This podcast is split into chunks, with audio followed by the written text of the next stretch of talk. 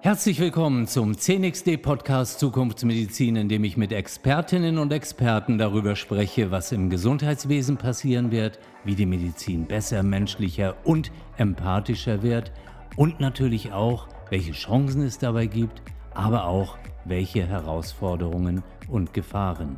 Unsere Themen reichen von A wie Augenheilkunde oder Altenpflege bis hin zu Z wie Zahnmedizin, Zytostatika oder eben Zukunftsmedizin. Zum Schluss erhältst du Brain Snacks, also Wissenskondensate, die dich zum Nachdenken anregen werden. Und jetzt, nun lass uns die Zukunft beginnen. Auf geht's. Ich freue mich heute riesig auf Oliver Neumann. Er ist Geschäftsführer und Gesellschafter der Cyber Health GmbH. Ja, lieber Oliver, wir starten direkt mit der Einstiegsminute, in der du uns etwas über dich verrätst. Wer bist du? Ähm, ja, einsteigen tue ich natürlich mit, einer, mit einem kleinen Dank, lieber Jochen, dass ich ähm, Teil dieses Podcasts sein darf. Vielen Dank für die Einladung. Ja, du hast gerade schon gesagt, Oliver Neumann ist mein Name. Ich bin jetzt äh, schon 54 Jahre jung, bin äh, verheiratet, habe drei tolle Jungs. Ähm, das muss ich immer wieder betonen, weil ich ein absoluter Familienmensch bin und das in meinem Leben auch eine wichtige Rolle spielt. Aber nicht nur das, du hast gerade gesagt, ich bin ähm, jetzt Geschäftsführer der Cyber Health GmbH. Wir beschäftigen uns mit dem Thema der digitalen Gesundheitsprävention und Vorsorge, also alles das, was mit dem Thema ich werde es gar nicht krank zu tun hat. Das ist unser Thema auf dem digitalen Wege. Da gibt es viele, viele schöne Möglichkeiten, wie man heute da rankommt. Ich denke, da werden wir heute im Laufe des Podcasts noch ähm, sehr ausführlich dazu sprechen. Wie bin ich da hingekommen? Ich habe vorher ungefähr na, fast über 20 Jahre Versorgungsstrukturen zusammengeführt, Ärzte in die eigene Praxis gebracht, MVZ-Gründungen be begleitet. Ähm, Krankenhäuser, also ambulant und stationär verbunden. Ähm, das hat mir schon sehr viel Spaß gemacht und dieses ganze Thema Gesundheit und ähm, ja, meinen Beitrag dazu zu leisten, war mir immer wichtig hat auch wie alles immer ist einen persönlichen Hintergrund. Aber so bin ich dazu gekommen und freue mich sehr, dass wir heute im Podcast darüber sprechen. Super. Du hast gesagt digitale Prävention. Jetzt ist für mich erstmal die Frage, sag doch mal, was du eigentlich unter Prävention verstehst, weil ich glaube, da gibt es auch ganz viele Ideen zu. Und dann noch, was bedeutet digitale Prävention? Mhm, sehr gerne. Also ähm, die Herausforderung besteht ja für uns alle, ähm, dass wir ein Leben gestalten wollen, so merke ich das immer wieder in Gesprächen mit ganz vielen Menschen, erst gar nicht krank zu werden. Also dazu ähm, ja, befähigt zu werden, selber seinen Teil dazu beizutragen, Krankheiten zu verhindern. Und das ist für mich das Thema Prävention, also eine tatsächliche Vorsorge zum Thema Gesundheit. Das Wort an sich ist ja ein bisschen langweilig, wenn man mal so ein bisschen tiefer geht. Ähm, da kommen wir vielleicht auch später nochmal drauf, wie man auch so ein bisschen mehr Spaß in dieses ganze Thema bringen kann.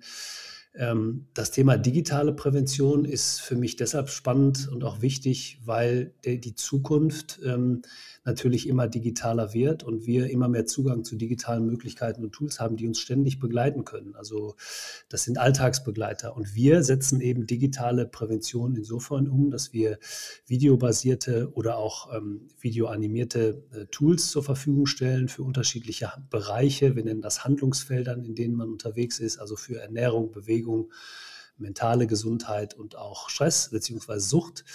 Und ähm, da können Kurse gebucht werden auf digitalem Wege, wo wir dann auch Supportleistungen geben. Und das tun wir mit ähm, mittlerweile elf Kursen, äh, in, sind mit unserem Unternehmen da seit mehreren Jahren unterwegs und sehen, dass das Thema Prävention Erfolg bringt, weil die Menschen sich im Alltag damit äh, auseinandersetzen können und das ganze Thema alltagstauglich gemacht wird, eben auf, der, auf Grundlage der digitalen Möglichkeiten, die wir heute haben. So, und jetzt hake ich hier mal ein und sage, da ist jemand so alt wie ich, also so Mitte 60 und ähm, ist vielleicht nicht ganz so fit mit dem Computer und hört dann noch, er soll sich online anmelden und dann geht das in digitale Kurse rein. Ähm, ist so jemand nicht so schnell überfordert oder auch mit Angst besetzt, dass der sagt, kriege ich gar nicht hin. Ich habe eigentlich Rückenprobleme und ich muss doch zum Physiotherapeuten. Ja, das ist ähm, 'ne super Frage, Jochen, weil natürlich genau das, äh, uns auch immer wieder beschäftigt. Also, man würde ja jetzt neudeutsch sagen, die User Experience oder UX, UI, das muss alles stimmen. Also, die die Anwendbarkeit eines, ähm, digitalen Tools oder Hilfsmittels, vielleicht noch beschreibt es das noch deutlicher, muss einfach sein. Denn nur wenn es einfach ist und auch vor allen Dingen alltagstauglich ist, dann wird es nachhaltig und dann kann ich es auch gerne und einfach umsetzen bin da immer wieder gerne bei meiner Mutter, die jetzt Mitte 80 ist und die gerne ähm, die bekannten Tools, also wie ein iPad, wie ihr Handy, wie vielleicht auch ein, ich jetzt erstmal Fitbit oder so ein Ringuhr oder wie auch immer nutzen, um einfach ganz einfach mit diesen, mit diesen Präventionsmaßnahmen in Verbindung zu kommen. Und wir ähm, haben die Kurse so aufgebaut, dass sie mit einfachen Klicks zu erreichen sind und ich auch immer wieder einfach diese Möglichkeiten ähm, in meinen Alltag integrieren kann. Also mit zum Beispiel Push-up-Nachrichten, die ich bekomme, vielleicht kleine Impulse, die ich bekomme, also gar keine komplizierte Anwendungsstruktur, sondern wirklich etwas Einfaches, was ich nachhaltig immer wieder tagtäglich in, mein, in jeder Alltagssituation integrieren kann. Und wenn es vielleicht nur Maßnahmen sind, die langfristig mich täglich daran erinnern, ähm, dass ich mich dass ich vielleicht nicht den Fahrstuhl nehme, sondern die Treppe, dass ich vielleicht ähm, auf den Kuchen nachmittags verzichte und Apfel esse. Also diese kleinen Themen sind für uns die Alltagsprävention und dann geht es los und dann können wir eben dieses Thema Prävention auch noch einfacher in die Bevölkerung bringen. Nun ist die Kaffeerunde und dann erzählt jemand von euren Tools, von euren digitalen Hilfsmitteln und dann denkt der Mitte 60-Jährige, naja gut, also wie soll ich denn das jetzt eigentlich alles bezahlen? Muss ich mir da jetzt eine App runterladen und die buchen monatlich so und so viel Geld ab? Was ist dahinter? Mhm. Ja, jetzt ähm, ist das, wäre das genau eine Möglichkeit, dass man sagt, man, man äh, bezahlt es selber, weil man selber so viel Spaß an der Sache hat. Man kann aber auch tatsächlich die Möglichkeit nutzen. Der Gesetzgeber hat ja eine ähm, sogenannte Präventionskurse oder Präventionsklasses ähm, gefördert oder fördert diese. Und zwar ist das hinterlegt, gibt es eine gesetzliche Grundlage für. Ich sage das jetzt einmal, können wir auch nachher wieder vergessen. Das ist der Paragraph 20 im SGB V, der sogenannte Präventionsparagraph, wo eben klar ist, dass zwei Kurse, also zwei digitale Präventionskurse, aber auch normale Präventionskurse pro Jahr pro Versicherten von der Krankenkasse übernommen werden. Also ein Kurs, der ungefähr dann zehn Wochen dauert, zwischen acht und zwölf Wochen, also im Schnitt ungefähr zehn, wird von der Krankenkasse bezahlt. Und ähm, so habe ich also die Möglichkeit, mit diesen Gesundheitsthemen, zu denen ich bis jetzt gar keinen Zugang hatte, ähm, Zugang zu bekommen und das auch noch über meine Krankenkasse be bezahlt zu bekommen. Also diese Hürde können wir nehmen. Ich gehe vielleicht noch einen Schritt weiter. Das ist natürlich eine große Hürde, weil ähm, die Abwicklung, normalerweise der Präventionsparagraf sieht vor, dass die ähm, dass der Versicherte ähm, diese Präventionskurse auch selber zahlen muss, also in Vorleistung geht. Also er bucht einen Kurs, zahlt den Kurs äh, und holt sich das Geld nach erfolgreichem Abschluss des Kurses, bekommt dann ein Zertifikat von der Krankenkasse zurück. Das nimmt natürlich aber vielen den Spaß an der Sache, weil sie und vor allen Dingen denken auch viele, da vergesse ich es hinterher oder ich habe das Geld gerade nicht und es ist kompliziert. Deshalb haben wir gesagt, wir gehen in Vorleistung und wir ähm, rechnen das hinterher mit der Krankenkasse ab und machen auch wieder diesen Weg sehr einfach und äh, userfreundlich. Jetzt äh, dieser Beispielbürger, auf den ich da immer wieder zurückkomme, da ist für mich jetzt die Frage, wie erfährt der eigentlich davon? Also du sagst, die Krankenkasse, ähm, quasi es gibt die Möglichkeit über die Krankenkasse zwei solche Kurse zu machen. Wird er dann angeschrieben von seiner gesetzlichen Krankenkasse, wo drin steht, Herr Schulze, ähm, wir bieten Ihnen folgenden Katalog, machen Sie da mal mit. Und äh, hier haben Sie auch noch gleich einen Ausdruck dabei, wenn er das per Post bekommt wie Sie sich dann da einklicken können. Woher erfährt der Herr Schulze das? Mhm. Auch das ist eine super Frage, Jochen. Das ist tatsächlich ein, ein großes, großes Thema, denn ich bin sicher, wenn wir beide uns jetzt ähm, ähm, gleich auf, eine, auf, die Straße begeben würden und 100 Leute fragen würden, wer weiß denn überhaupt, dass es diese Präventionskurse gibt, dann wären wahrscheinlich äh, nur zwei, also die anderen 98 würden sagen, nee, wir wissen gar nicht, dass das überhaupt möglich ist.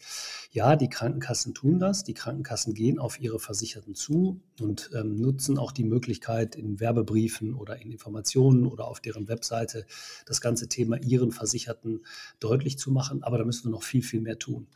Ich glaube, dass es sehr extrem ist, ähm, dass wir ähm, vielleicht mal eine Zahl, will jetzt hier niemanden ähm, zu lange mit Zahlen quälen, aber im letzten Jahr, also laut letzter Statistik, sind rund 800.000 Individualpräventionskurse in Deutschland gemacht worden.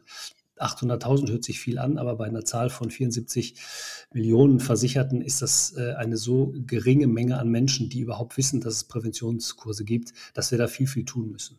Wir gehen da sehr stark natürlich über soziale Medien, wir gehen äh, über Anzeigen, über Kampagnen, über Mund-zu-Mund-Propaganda. Wir stellen uns auf Bühnen und gucken, dass wir dieses Thema deutlich machen. Aber da müssen wir einfach viel, viel mehr tun, dass die Öffentlichkeit erfährt, dass Prävention da ist, dass Prävention wirkt das wäre dann auch der nächste Schritt, wie wir deutlich machen, dass Prävention wirkt. Aber ein anderes Thema. Aber du hast recht, da müssen wir viel, viel mehr tun. Ich brauche jetzt noch mal ein paar Eckpfeiler. Worüber sprechen wir? Über welche Krankheitsbilder oder welche Gewohnheiten? Was sind die, die stärksten Stellschrauben, an denen wir drehen können, damit es den Bürgerinnen und Bürgern möglichst lange gut geht? Also wenn wir mal von diesen vier Präventionshandlungsfeldern ausgehen, das hört sich jetzt sehr theoretisch an, weil wir können es runterbrechen, dann ist das Ernährung, Bewegung ähm, und mentale Gesundheit oder Stressbewältigung. Und der, der vierte Bereich ist der Suchtbereich. Der Suchtbereich ist immer ein bisschen komplex, weil es gewisse, gewisse Felder gibt, in denen wir da unterwegs sind. Das könnte Alkohol oder auch äh, Rauchen sein. Aber wenn ich mal die drei anderen Felder nehme, wie Ernährung, Stressbewältigung und mentale Gesundheit, oder auch Ernährung, dann haben wir natürlich einen holistischen Ansatz. Und das ist, glaube ich, sehr wichtig, dass wir erkennen, dass wir in diesen drei Feldern sehr, sehr viel tun können, um die persönliche Gesundheit zu verbessern, aber auch einfach um, und das ist uns wirklich ein super großes Anliegen, um das Thema ähm, persönliche Gesundheitskompetenz zu verbessern, auch wieder mit der Nutzung von digitalen äh, Möglichkeiten. Denn wir glauben, dass eine Verhaltensänderung, ähm, die langfristig eintreten kann, der beste Weg ist, also die Menschen zu befähigen, eine eigene Gesundheitskompetenz aufzubauen, selber entscheiden zu können, was tue ich für meinen, für meinen Körper, für mich. Und dann kann ich vielleicht auch ähm, in dem Moment, wo ich äh, mir die Frage stelle, ist das jetzt für mich gut oder nicht, es besser einschätzen und muss nicht auf eine Expertenmeinung warten. Also ich nenne es jetzt mal Gesundheitsbildung spielt da eine sehr große Rolle. Kann uns bei diesem Ansatz, bei diesem Bestreben eigentlich auch künstliche Intelligenz weiterhelfen? Ja, auf jeden Fall, auf jeden Fall, weil die künstliche Intelligenz ähm, die Möglichkeit bietet, also keine Gefahr darstellt, sondern gerade die neuen Möglichkeiten, ähm, die äh, äh uns äh, Optionen liefert, die wir bis jetzt so nicht hatten. Ähm, wenn wir langfristig die Möglichkeit haben, aufgrund der, der Daten, die wir erheben können, und natürlich immer vor dem Hintergrund des, des äh, hohen Datenschutzes in Deutschland, und überhaupt in, in den angrenzenden Ländern, dann kann KI diese Datensammlung dazu verwenden, dass äh, wir eine individualisierte Prävention bekommen. Also wenn ich heute sage, wir haben einen Präventionskurs zum Thema Rücken oder zum Thema äh, Diabetes oder zum Thema ähm, Ernährung oder also Abnehmen oder auch Pilates oder, oder andere Themen, dann ist es ein Präventionskurs, den ich machen kann. Aber schön wäre doch, wenn uns die KI angrund meiner persönlichen Daten irgendwann einen Vorschlag für meinen Präventionskurs macht. Also eine Zusammenführung von unterschiedlichen Themen, die mich wirklich interessieren, die für mich wichtig sind. Und damit wird es individueller und noch äh, tiefer gehender und damit kann ich noch besser Prävention äh, deutlich machen und kann vielleicht auch langfristig noch, in, noch individueller und besser Krankheiten. Du befasst dich seit vielen Jahren so intensiv mit Prävention. Du hast Entwicklungen in der Gesetzgebung erlebt, in der Vergütung und, und, und. Wenn du jetzt äh, Wünsche an die Politik stellen dürftest. Ähm, was wäre dir oder was liegt dir besonders am Herzen? Also äh, ganz besonders am Herzen liegt mir, dass wir den Fokus auf das Thema Prävention nicht verlieren. Ich habe immer das Gefühl, dass ähm, Prävention mitgenommen wird, auch gerne für Marketingzwecke verwandt wird und ein schönes Gesicht dazu zu machen, macht ja immer auch äh, einen guten Eindruck. Aber es wird nicht wirklich äh, nachhaltig betrieben. Also aus meiner Sicht wäre, wäre eine Maßnahme, dass wir ähm, tatsächlich die bis jetzt ja Präventionsprogramme, in, die in Vorleistung gehen müssen, noch, noch mehr in die Regelversorgung mit aufnehmen. Oder sogar, dass ich, dass ich ähm, ein, eine Belohnung dafür bekomme, wenn ich es wenn mache, noch viel mehr, als das einfach nur bezahlt wird, sondern dass ich, äh, wir kennen das vielleicht von früher, die Bonushefte beim Zahnarzt, dass ich tatsächlich ähm, belohnt werde dafür, dass ich, oder noch stärker belohnt werde, dass ich Prävention umsetzen kann. Ähm, das wäre für mich sehr, sehr wichtig und ähm, dass wir äh, die Präventionsleistungen eben nicht an einem externen Paragraphen haben müssten, sondern wie gesagt in die Regelversorgung aufnehmen. Ähm, das wäre ein großer Schritt. Ich erinnere mich noch sehr genau, wie ich dich im vergangenen Sommer äh, getroffen habe und du mir von einer Konferenz erzählt hast, die ihr veranstaltet. Das hat mich, ich würde mal sagen, total geflasht. Ja, auch diesen äh, kleinen Clip, den du gezeigt hast, da ist für mich so viel Dynamik drin, so viel positiver Ansatz. Magst du etwas zu der Konferenz sagen? Ja, sehr gerne, Johann, auf jeden Fall. Ja, äh, am 24.10. diesen Jahres, also 2023, findet in Berlin die Preventure statt.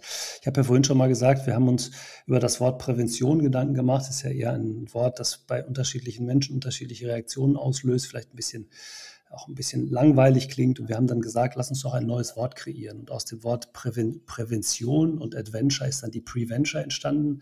Und es geht genau dahin, was du gerade sagst. Da soll Dynamik drin sein in einem solchen Event. Es gab kein Event in Deutschland oder es gibt keins, was sich ausschließlich mit dem Thema Prävention beschäftigt, wo wir wirklich auch gemeinsam etwas erreichen wollen mit allen Playern am Markt, die sich mit dem Thema Prävention und Gesundheitsvorsorge beschäftigen. Und so ist die Preventure entstanden, die wir jetzt ähm, mit unterschiedlichen Playern am Gesundheitsmarkt ins Leben gerufen haben. Wir wollen, dass das ein langjähriges Event wird, wo, ähm, du hast es gerade gesagt, es soll alles werden außer langweilig, wo wir mit, mit ähm, wirklich schönen Panel-Diskussionen, mit Keynotes, mit aber auch einem Preventure Lab, so nennen wir das, also wo in einem Laboratorium neue Ideen mit Unternehmen, mit Krankenkassen, mit Startups entwickelt werden zum Thema Prävention. Wir haben ein World Café, wo das Thema Prävention und, und Alltagsprävention von Unternehmen, die jetzt schon in diesem Segment unterwegs sind, deutlich gemacht werden sollen. Und wir wollen tatsächlich von dem Event gehen mit einem LOI, also mit einem gemeinsamen Statement Statement, was tun wir bis zum nächsten Mal für das Thema Prävention. Also schaut bitte alle mal vorbei, wenn ich diese Werbung machen darf, hier unter äh, preventure-event.de und ähm, informiert euch über dieses Thema, wird super spannend und freue mich auf jeden, der teilnimmt. Also das ist jetzt nicht nur für Experten oder so, sondern für Interessierte. Ähm, ja, wir müssen ein bisschen schauen, wie, wie viel Interessierte tatsächlich kommen können. Es soll ein B2B2C-Event werden. Also äh, wir wollen natürlich die. Du musst das übersetzen. B2B. Ähm, genau, äh, also, ein, äh, also von Business to Business, also Krankenkassen, Unternehmen, die sich in dem Bereich ähm, ähm, Prävention bewegen und das dann an ihre Kunden auch weiterzutragen. Also wir glauben, dass es im Moment sehr, sehr wichtig ist, ähm, ähm all die Unternehmen, die für uns als Vervielfältiger, als als ähm, ähm, die Menschen, die es nach draußen tragen, ähm, fungieren können, die wollen wir im, im ersten Schritt abholen. Und ähm, wir haben ein Kontingent von ungefähr 250 Karten. Ähm, das wird wahrscheinlich damit auch ausgereizt werden. Also deshalb wird sich öffnen, aber noch nicht in diesem Jahr. Aber vielleicht, wenn jemand sagt, ich möchte unbedingt dahin ah. und dir schreibt und so, und dann, ich habe das im Podcast gehört, ähm, vielleicht gibt es die eine oder andere auf jeden Fall. Auf jeden Fall. Ähm, lieber Oliver, das war hochspannend, äh, kurzweilig, ich habe wieder viel gelernt. Ähm, und jetzt würde ich gerne so ein bisschen etablieren, dass wir zum Schluss dieses Podcasts, ich sag mal so, die drei Hauptbotschaften bringen, so drei Brain Snacks, Wissenskondensate, die zum Nachdenken anregen sollen. Was würdest du uns sagen?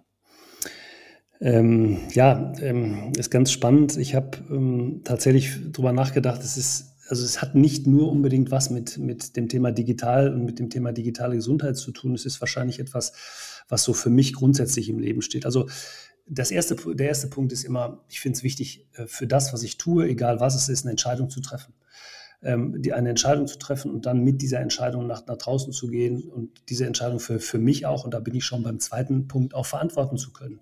Weil wenn ich eine klare Maßgabe für das habe, was ich tue, sei es jetzt für meine Gesundheit, für meine berufliche Entscheidung, für private Entscheidung, dann weiß ich immer, okay, ich habe die Entscheidung getroffen und ich finde es ganz wichtig, dann dafür auch die Verantwortung zu übernehmen. Und das Dritte ist, und das ist für mich der, der Schritt in ein wirklich langes, gesundes und vielleicht auch erfülltes Leben. Das ist das Thema mit dieser Entscheidung auch glücklich und zufrieden zu sein. Natürlich kann ich eine falsche Entscheidung getroffen haben, das merke ich meist erst im Nachhinein, aber am schlimmsten ist es immer, hinterher zu vergleichen und zu sagen, hätte ich das mal anders gemacht oder sowieso der, den Vergleich aufzutun zwischen mir und jemand anderem. Also es gibt den schönen Satz, das Glück ist tot ist immer der Vergleich und ähm, diese drei Dinge würde ich vielleicht allen gern mit auf den Weg geben, also eine Entscheidung treffen, Verantwortung übernehmen, glücklich sein und, und am Ende nicht vergleichen. Lieber Oliver, ganz herzlichen Dank für die ganzen Informationen, für die Zeit. Es hat mir total Spaß gebracht. Vielen Dank.